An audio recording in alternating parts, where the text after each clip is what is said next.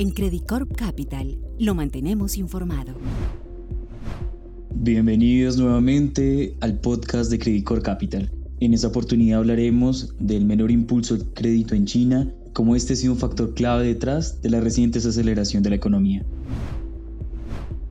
La Oficina Nacional de Estadísticas hizo evidente la desaceleración de la economía china en agosto al publicar que el PMI compuesto, que combina el desempeño en el sector servicios y de la industria, se contrajo a 48.9 puntos. Esto indica una notable caída si se compara incluso con la desaceleración de febrero, en donde el indicador se ubicó en 51.6, cuando otro brote de COVID-19 generó la imposición de restricciones a la movilidad en medio del Año Nuevo chino, o si se compara con el peor momento de la pandemia, cuando el PMI alcanzó un nivel de 28.9. Los nuevos casos de COVID-19 en el país y en Asia han detenido actividades como el transporte, el alojamiento, los restaurantes y el entretenimiento, al tiempo que han ocasionado que el sector manufacturero tenga una dinámica negativa, con disminuciones en los pedidos domésticos y para el extranjero, así como en las cadenas de producción y en la contratación laboral.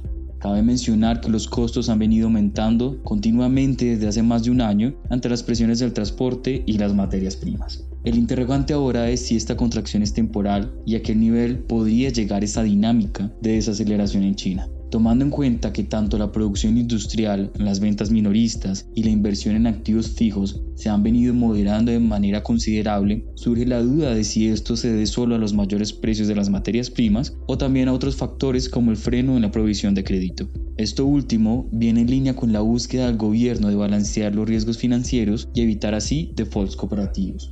La salud del sistema financiero ahora es una prioridad para las autoridades que han venido enfriando el financiamiento social. Es decir, hay menos acceso del sector inmobiliario al crédito, baja colocación de crédito no tradicional o el llamado shadow banking y menos proyectos de infraestructura financiera. Por consiguiente, el crecimiento del crédito ha cedido hasta ser inferior al que era hace un año atrás. Por otro lado, el rally creciente de los commodities auspiciados por el estímulo fiscal de Estados Unidos ha hecho que el Consejo de Estado chino libere reservas estratégicas para aliviar los costos de producción a las empresas. Sin embargo, el índice de metales industriales de Bloomberg se encuentra en un máximo no alcanzado en nueve años, indicando que los precios al productor serán altos antes de que el menor impulso al crédito vuelva a generar presiones bajistas. Además, no es muy factible que el gobierno chino abandone su política de celo tolerancia al virus, lo que implica una lenta recuperación de los servicios por el cierre de fronteras y las cuarentenas que limitan el turismo sumado a un esperado bajo consumo de los hogares. Por todo esto, esperamos que las autoridades tomen una posición más expansiva, con una mayor emisión de bonos especiales de gobiernos locales y un recorte de